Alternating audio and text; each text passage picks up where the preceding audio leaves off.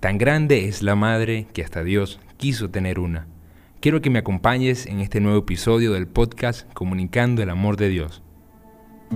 Estaremos reflexionando acerca de la Virgen María, Madre de Dios y Madre nuestra.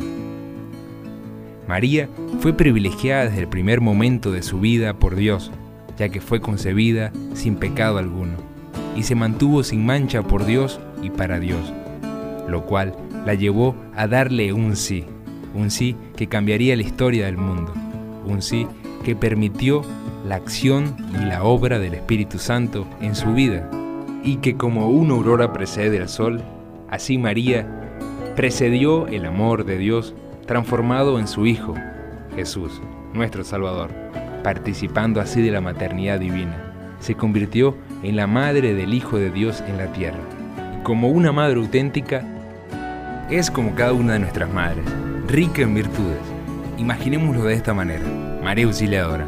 María Auxiliadora fue aquella que salvó del peligro a muchos católicos que peleaban por la fe ante el mundo. Pues así también nos defiende nuestras madres en las dificultades, en los problemas, cuando se nos quema la comida o cuando nos queda salado. Así también salen nuestras madres al encuentro, al auxilio. O María, la Virgen de Guadalupe, que le dice a Juan Diego, no temas, ¿acaso no estoy yo aquí que soy tu madre? Así también nosotros nos podemos sentir en un momento de nuestras vidas, solitarios y decepcionados por X circunstancia de nuestra vida, pero sentimos la presencia de nuestras madres que nos dicen, no temas, ¿acaso no estoy aquí que soy tu madre? La Virgen permaneció al lado de Jesús en cada momento, en las tribulaciones como también en las fiestas, llenando así de amor la vida de su Hijo Jesús.